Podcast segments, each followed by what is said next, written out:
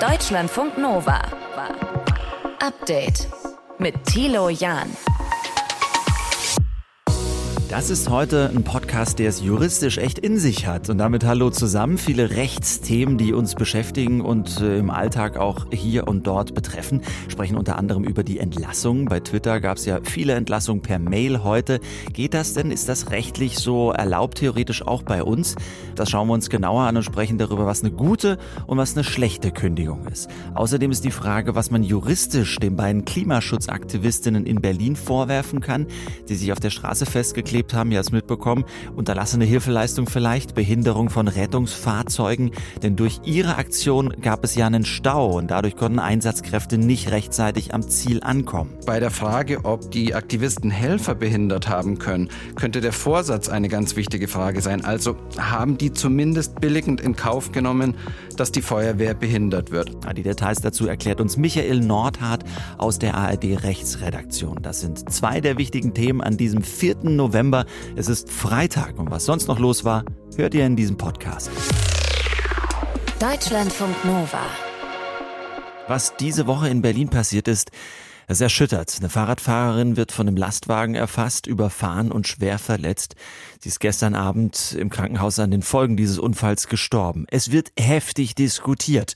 Zwei Klimaaktivisten hatten zum Zeitpunkt des Unfalls nämlich mit einer Straßenblockade einen Stau auf der Berliner Stadtautobahn verursacht, ein Klimaprotest und wegen dieses Staus kam wohl ein Spezialfahrzeug der Feuerwehr verspätet zum Unfallort. Die Polizei ermittelt gegen die zwei Blockierer.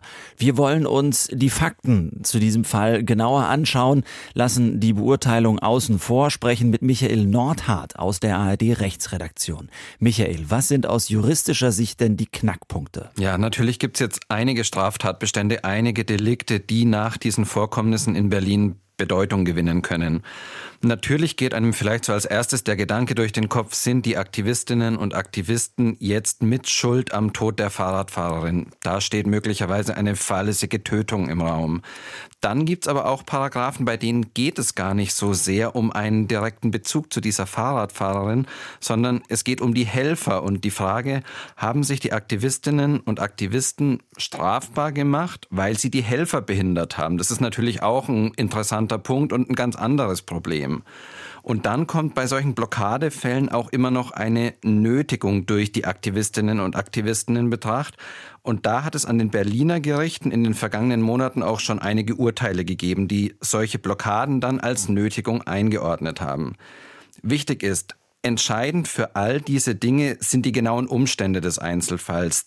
Die müssen also ermittelt werden und deswegen gibt es im Moment jetzt da auch noch gar keine abschließenden Antworten. Mhm. Welche Fakten bräuchte dann ein Gericht, um das definitiv beurteilen zu können? Das kann man so pauschal nicht sagen, weil jede dieser Vorschriften, die ich jetzt gerade genannt habe, ganz spezifische Voraussetzungen hat, die dann im Einzelfall geprüft werden müssen, um am Ende möglicherweise zu einer Verurteilung zu kommen. Mhm. Wenn wir vielleicht mal zurückgehen zu der Frage, ob die Klimaaktivisten möglicherweise strafbar sein könnten wegen fahrlässiger Tötung der Fahrradfahrerin. Mhm. Da könnte die sogenannte Kausalität ein ganz wichtiger Punkt sein, also die Verursachungskette in diesem Fall. Und die Frage, haben die Protestierenden mit ihrer Aktion den Rettungseinsatz verzögert und hat genau das dann am Ende dazu geführt, dass die Frau verstorben ist. Und nur wenn man da Ja sagen kann, wenn man die Frage mit Ja beantworten kann, kommt man überhaupt zu einer fahrlässigen Tötung. Mhm. Da müssten dann eben die Zusammenhänge sehr, sehr genau ermittelt werden. Und bei der Frage, ob die Aktivisten Helfer behindert haben können, könnte der Vorsatz eine ganz wichtige Frage sein. Also haben die zumindest billigend in Kauf genommen, dass die Feuerwehr behindert wird. All das sind Punkte, die einfach geklärt werden müssen, um am Ende dann möglicherweise zu Verurteilungen zu kommen. Und da gibt es ja heute auch ein weiteres Detail, denn die Notärztin hat sich wohl in einem Interview mit der Süddeutschen Zeitung auch zu Wort gemeldet und meinte, dass dieser Einsatz, dieses Einsatzfahrzeug, das wohl den Betonmischer anheben hätte können, können, sie kurz in Erwägung gezogen hat, aber sowieso nicht als lebensrettende Maßnahme einsetzen wollte. Nichtsdestotrotz ist die Debatte da und sie ist riesig und emotional aufgeladen. Verschiedene PolitikerInnen fordern hartes Durchgreifen jetzt des Rechtsstaats. Haben Gerichte überhaupt da Spielraum? Also auch wenn es aus der Politik Forderungen gibt nach harten Strafen. Aufgabe der Gerichte ist, schuldangemessene Strafen. Und da haben die Gerichte dann schon eine gewisse Flexibilität. Für jedes der Delikte, die ich jetzt vorhin genannt habe, bestimmt das Strafgesetzbuch einen sogenannten Strafrahmen, also quasi ein Korridor, in dem sich die Strafhöhe bewegen kann. Die fahrlässige Tötung zum Beispiel wird mit Freiheitsstrafe bis zu fünf Jahren oder mit Geldstrafe bestraft. Und die Gerichte müssen dann im Einzelfall aus diesem Strafrahmen wählen, welche Strafe ist im Einzelfall angemessen. Wie machen Sie das? Sie prüfen zum Beispiel, hat sich jemand zum ersten Mal strafbar gemacht oder ist er ein Wiederholungstäter? Und dann wird abgewogen, welche Faktoren sprechen für den Angeklagten und welche sprechen gegen ihn. Und am Ende wird dann eben die Strafhöhe bestimmt. Mhm. Was nicht geht, ist, dass man jetzt an diesen Klimaprotestierenden sozusagen ein Exempel statuiert, also zur Abschreckung besonders hart bestraft. Das würde nämlich genau diesen Grundsätzen dann wieder widersprechen. Jetzt werden einige sagen, okay, die AktivistInnen, die treten für eine gute Sache ein, für den Klimaschutz. Hat das Ziel der Proteste denn irgendeinen Einfluss auf mögliche juristische Konsequenzen? Ja, diese Diskussion, die gibt's, ob in solchen Fällen quasi der Zweck die Mittel heiligen kann, so nach dem Gedanken, dass der Klimaschutz oder die Weltrettung bei diesen Delikten eine Rechtfertigung darstellen könnte. Und vereinzelt wird das auch so angenommen, aber die allermeisten sagen in diesem Zusammenhang, nein, der Zweck heiligt eben gerade nicht die Mittel, diese Fernziele, wie man es nennt, wie Klimarettung oder eben auch Weltrettung die können einfach keine Straftaten rechtfertigen. Michael Nordhardt aus der ARD Rechtsredaktion über das juristische rund um den Fall der gestorbenen Radfahrerin in Berlin. Deutschlandfunk Nova. Update. Kündigungen Teil 1 und die betreffen Menschen, die bei Galeria Karstadt Kaufhof angestellt sind. Der Konzern ist insolvent schon wieder und jetzt versucht man zum zweiten Mal den Konzern zu retten. Unternehmenschef Miguel Müllenbach hat Anfang der Woche angekündigt, dass das mit betriebsbedingten Kündigungen einhergeht. Seitdem wird spekuliert viel darüber, wie viele Mitarbeitende dieses Mal entlassen werden sollen, wie viele Filialen geschlossen werden und vor allem welche. Schauen wir uns das Ganze nochmal genauer an mit Kerstin Ruskowski aus den Deutschlandfunk Nova Nachrichten. Kerstin, wo steht denn Galeria Karstadt Kaufhof aktuell?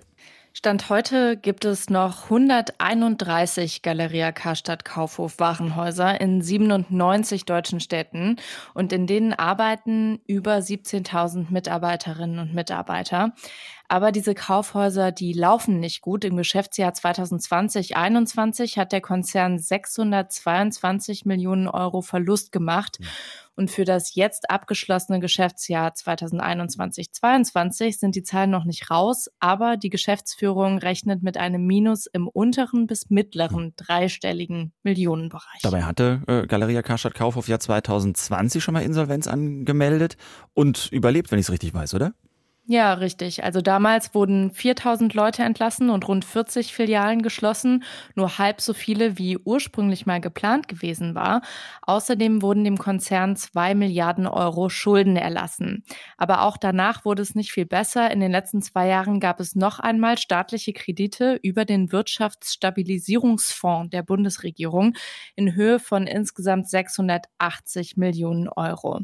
Übrigens gehört der Konzern seit 2019 dem österreichischen Immobilienmilliardär René Benko.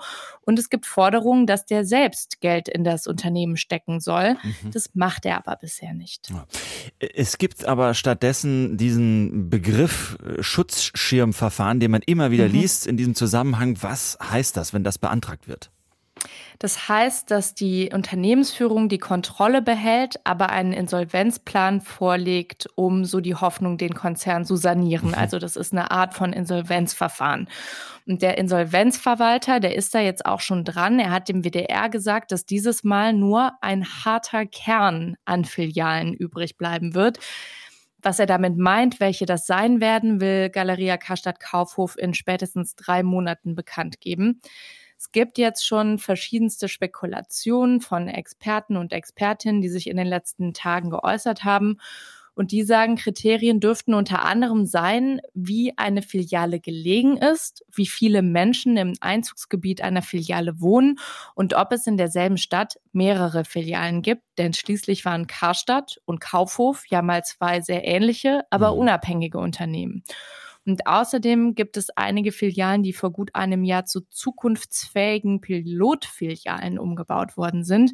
Die werden dann wohl jetzt auch eher nicht geschlossen. Ein mhm. Experte, mit dem das Handelsblatt gesprochen hat, der geht davon aus, dass die Einschnitte dieses Mal heftiger sein werden als vor zwei Jahren und dass deutschlandweit höchstens 50 Kaufhäuser erhalten bleiben werden. Ich meine, das sind ja auch echt immer riesige Immobilien. Mitten in den mhm. Innenstädten, Times Square, Trafalgar Square, da steht Galeria Karstadt Kaufhof eigentlich naja. immer in Deutschland. Äh, genau. Was passiert denn mit den Filialen? Machen die alle dicht? Ja, das wird wohl unterschiedlich sein. Also ein paar von den Filialen, die vor zwei Jahren geschlossen wurden, die stehen seitdem tatsächlich leer. Bei anderen sind neue NutzerInnen eingezogen. In Worms zum Beispiel die Stadtverwaltung. Mhm. Andere Häuser sind abgerissen worden oder sollen noch abgerissen werden. Und das liegt auch daran, dass die Gebäude oft nicht so einfach anders genutzt werden können. Also die sind oft in den 60er Jahren als Kaufhäuser gebaut worden und das heißt unter anderem, dass da super viel Platz ist und dass es in den oberen Etagen keine Fenster gibt. Mhm. Aber es könnte auch sein, dass ein paar Filialen Kaufhäuser bleiben. Es gibt nämlich einen Unternehmer aus Detmold, der hat angekündigt, dass er 47 Filialen übernehmen will, mhm. denn er glaubt nach eigener Aussage an die Zukunft vor allem von mittelgroßen Kaufhäusern. Mit dieser eingängigen Fassade, diesen Quadraten, die immer draußen dran waren, zumindest an einigen. Galeria Karstadt Kaufholfilialen zum zweiten Mal Insolvenzverfahren. Es wurde jetzt in die Wege geleitet. Hintergründe dazu. Von Kerstin Ruskowski aus der Deutschlandfunk Nova Nachrichtenredaktion. Deutschlandfunk Nova. Update. Jetzt stellt euch mal vor, euer Chef sagt, in ein paar Stunden, da kriegt ihr eine Mail und da steht dann drin, ob ihr gefeuert seid oder weiter hier arbeiten dürft. Boah, klingt wie ein schlechter Film. Passiert aber gerade genauso den Mitarbeitenden von Twitter. Celine Wegert aus unserem Team hat sich es genauer angeschaut. Kannst du uns nochmal die Hintergründe erklären? Ja klar, also gestern, da hat der neue Twitter-Chef Elon Musk angekündigt, Angestellte entlassen zu wollen. Es ist da von ungefähr jedem zweiten Arbeitsplatz die Rede. Und die Kündigung läuft auch ziemlich krass ab. Du hast es ja gerade schon gesagt, die Ansage kommt per E-Mail.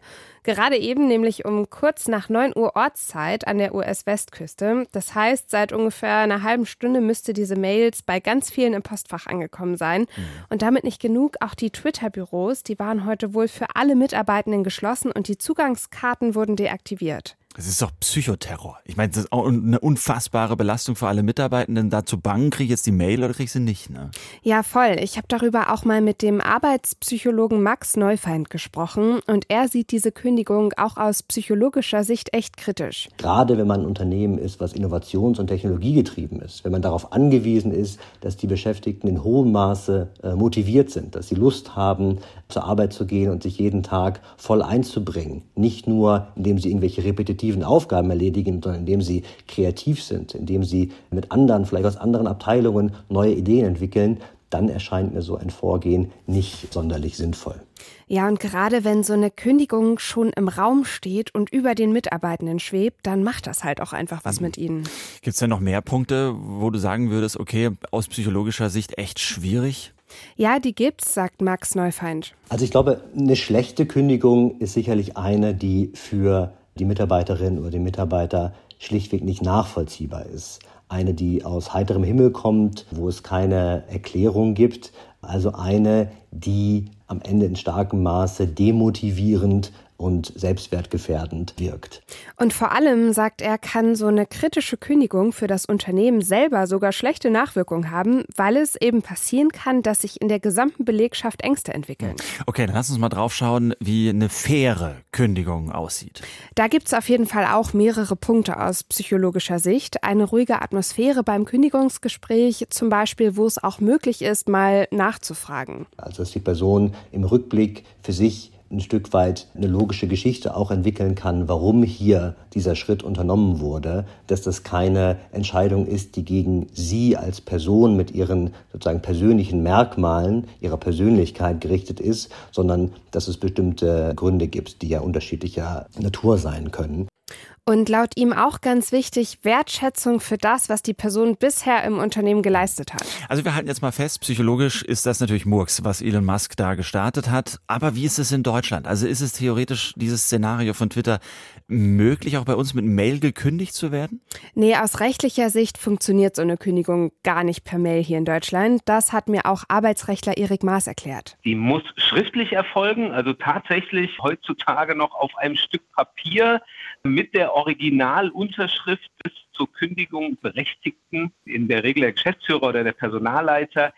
Die Kündigung muss dem Arbeitnehmer auch zugehen. Also entweder man überreicht sie persönlich oder man schickt sie per Post oder per Bote. Das sind erstmal die formellen Voraussetzungen. Und auch ganz wichtig, sagt er, du kannst hier niemanden einfach von heute auf morgen vor die Tür setzen. Mhm. Es gibt immer eine Kündigungsfrist, in der die Person weiter bezahlt werden muss. Heißt aber auch so Massenentlassungen jetzt wie im Musk-Style dort in den Staaten passieren, das geht bei uns einfach nicht in Deutschland. Nee, genau, das scheitert tatsächlich an vielen verschiedenen rechtlichen Hürden. Was es in Deutschland schon gibt, das sind solche Massenentlassungen, aber auch hier gibt es ganz viele Hürden, die Mitarbeitende schützen sollen. Einige Arbeitsrechtler sagen, es ist fast unmöglich, eine wirksame Massenentlassungsanzeige Anzeige abzugeben. Das ist das eine. Aber wir haben noch ganz andere Mechanismen. In Deutschland ist es sehr verbreitet, dass große Unternehmen, wie zum Beispiel Air Berlin oder jetzt Galeria Kaufhof, wo auch viele Betriebsschließungen drohen, Betriebsräte haben.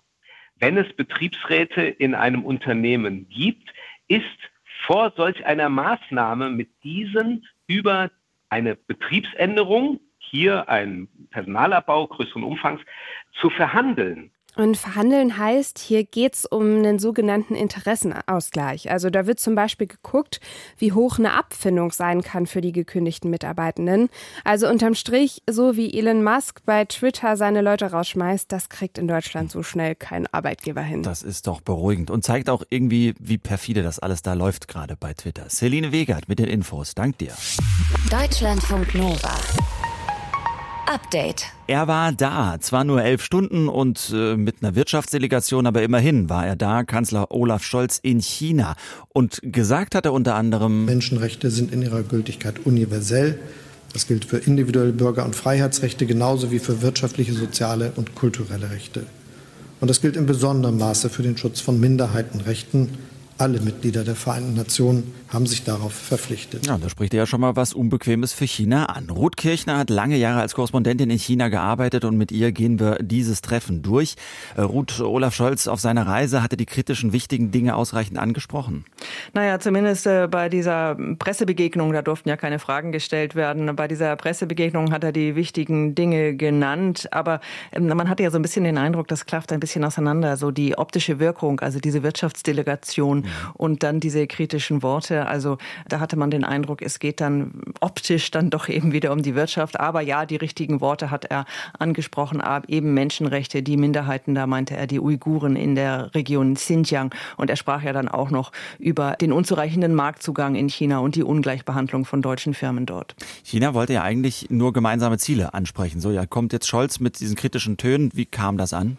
Naja, das äh, Interessante ist ja, dass solche Dinge in China dann gar nicht berichtet werden. Also ich habe mal ein bisschen in den chinesischen Staatsmedien nachgeschaut auf Internetseiten und äh, da kommt das eben gar nicht vor, diese kritischen Worte, sondern da wird da diese Reise dann so zurecht interpretiert, dass es in das Narrativ der Staatsführung passt. Da heißt es dann, Scholz habe sich gegen den, Zitat, extrem konfrontativen Kurs der EU in Sachen China gestemmt und trete ein für eine China-Politik, die darin bestünde, die Beziehungen zu China rational zu entwickeln. Auch das ein Zitat. Das klingt immer so ein bisschen verschwurbelt, meint aber, Scholz ist unser Mann, mit dem können wir zusammen zusammenarbeiten und andere in der EU wollen nur Konfrontation. Und interessant sind eben auch immer die Bilder von solchen Besuchen. Da steht dann Scholz, der ja ein bisschen kleiner ist als äh, Staats- und Parteichef Xi Jinping. Die stehen dann so nebeneinander und dann wirkt Scholz doch so ein bisschen, muss ich leider sagen, wie so ein Schuljunge. Naja, das sind auf jeden Fall Fotos, die wirken. Und äh, spannende Geschichtserzählungen dort in China. Jetzt haben viele Politikerinnen und Politiker, Fachleute auch davor gewarnt, dass China ja seine Wirtschaftsmacht nutzt, um Einfluss auf die Welt zu nehmen und auch zu Europa.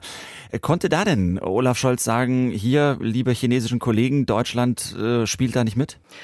Also von der Optik her konnte er das sicher nicht. Ich habe das ja schon angesprochen. Die Chefs der großen DAX-Konzerne BASF, VW, Siemens, Deutsche Bank, äh, BMW, die waren alle mit. Das sind Konzerne, die in China hervorragende Geschäfte machen und ihre Geschäfte da ja auch noch ausbauen wollen. Die wollen es sich mit der chinesischen Führung nicht verderben.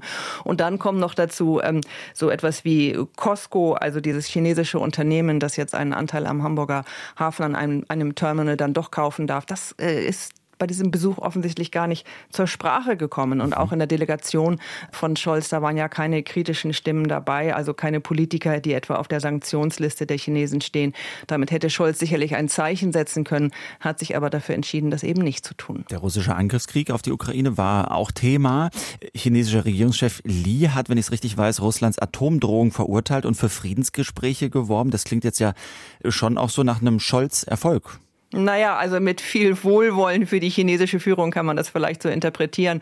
Aber dass Drohungen mit Atomwaffen gar nicht gehen und dass damit rote Linien überschritten werden, also ehrlich gesagt versteht sich das ja eigentlich von selbst. Und interessant fand ich, was eben nicht gesagt wurde. Also die chinesische Staatsführung hat sich eben nicht eindeutig von dem russischen Angriffskrieg distanziert oder diesen verurteilt. Das hat sie noch nie gemacht und das hat sie auch diesmal nicht gemacht beim Scholz-Besuch. Also da keine Kursänderung und dieses Werben für Friedensgespräche. Hm, also mal abwarten. Was macht China? China dafür? Macht China seinen Einfluss auf Russland geltend?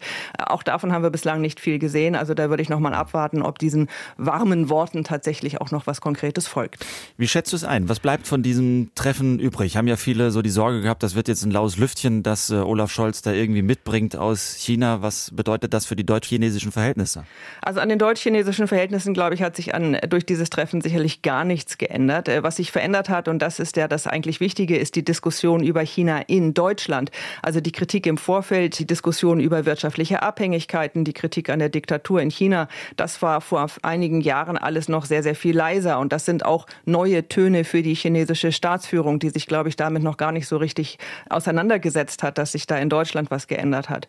Und dieses neue Misstrauen gegenüber China, das ja jetzt viel größer geworden ist, das dürfte sicherlich auch Teil der China-Strategie der Bundesregierung werden, die ja noch in Arbeit ist. Und dieses Business as usual weitermachen wie bisher bisher, da heißt es eben, das geht nicht mehr. Nun, bei diesem Besuch haben wir davon noch nicht so viel gesehen, aber äh, da muss man mal abwarten. Vielleicht kommt da ja noch was. Die Einschätzung von Ruth Kirchner für Deutschlandfunk Nova zu der kurzen China-Reise von Olaf Scholz, dem Kanzler von der SPD und der Wirtschaftsdelegation, die mit dabei war. Deutschlandfunk Nova. Update. Twitter gehört jetzt Elon Musk, klar, News äh, der Woche und äh, da überlegen viele, ob es nicht wert ist, woanders hinzugehen. In den letzten Tagen wird immer viel über die Alternative Mastodon gesprochen, gibt es seit 2016, hat schon über 5 Millionen User weltweit, aber das ist natürlich nichts im Vergleich zu 40 Millionen Accounts bei Twitter. Mastodon sieht auf den ersten Blick ähnlich aus wie Twitter, ist aber dezentral organisiert, also auf verschiedenen Servern, verschiedene Unternehmen und noch was ist anders. Ein weiterer großer Unterschied besteht darin, dass es bei Mastodon mehrere verschiedene Timelines gibt. Die heißen bei Mastodon Instanzen. Es gibt rund 3700 davon allgemeine Instanzen oder auch thematische Instanzen, jetzt keine Ahnung, zum Wandern oder zum Fußball oder so. Und jeder, der mag, kann so eine Instanz aufmachen. Netzreporterin Martina Schulte, ganz ausführlich über Mastodon könnt ihr nochmal das Gespräch nachhören auf deutschlandfunknova.de. Ich habe über Mastodon diese Woche auch gesprochen und zwar mit dem Marketing-Experten Felix Tönnissen. Nicht so sehr über die Funktion und was das kann, dieses soziale Netzwerk, sondern ob es clever ist, sowas Mastodon zu nennen. Das klingt ja ein bisschen nach, ja, dem Namen eines Medikaments. Genau. Also ein Mastodon ist ja, wenn ich das richtig im Kopf habe, ich bin ja kein Naturwissenschaftler, mhm. ein amerikanisches Mammut. Mhm. Also der Vorgänger des Elefanten. Das ist quasi die eigentliche Wortherkunft. Könnte man sagen, drückt er erstmal auch irgendwie Stärke aus, so ein Tier. Gute Wahl deiner Meinung nach, diese Marke Mastodon zu nennen? Ja, man könnte natürlich sagen, drückt stärker aus. Andererseits könntest du natürlich sagen, das Mastodon ist genau wie das Mammut natürlich ausgestorben. Stimmt. Ne? Ja. Ist natürlich so ein bisschen wie mit vielen Dingen in einem Namen Interpretationssache, je nachdem, ob du von links oder von rechts drauf guckst. Hm, aber da höre ich, der Daumen geht erstmal so halb hoch nur bei dir oder verurteilst ja. es schon? Nein, also ich finde es erstmal generell völlig in Ordnung. Du musst ja aber halt marketingtechnisch natürlich darüber im Klaren sein. Dass Leute, die nach Mastodon suchen, nicht immer zwangsläufig nach dem sozialen Netzwerk suchen, sondern vielleicht auch gerade ein Referat für die Schule schreiben oder mhm. sonst was. Das heißt, es gibt schon sehr viele Beiträge mit dem Namen, wo der Name inkludiert ist. Und da muss ich mir natürlich überlegen, ob das so sinnvoll ist, dann so einen Namen zu wählen, den schon viele nutzen. Hm. Ja, und das ist auch ein Name, der ja so eine bestimmte Rhythmik hat. Ne? Ich meine, Twitter, das, das, das geht total schnell über die Lippen. Mastodon braucht ein bisschen länger. Ist das tricky für Markennamen, wenn es zu lang dauert? Ja, also ich, ich finde, es gibt auf jeden Fall einprägsamere Namen. Es gibt auf jeden Fall Namen, die du dir besser und einfacher merken kannst. Aber wir müssen auch so ehrlich sein, jeder Name, der erstmal für uns neu ist, ist eben neu. Und wie wir bei uns im Rheinland sagen, was der du nicht kennt, das wird er nicht.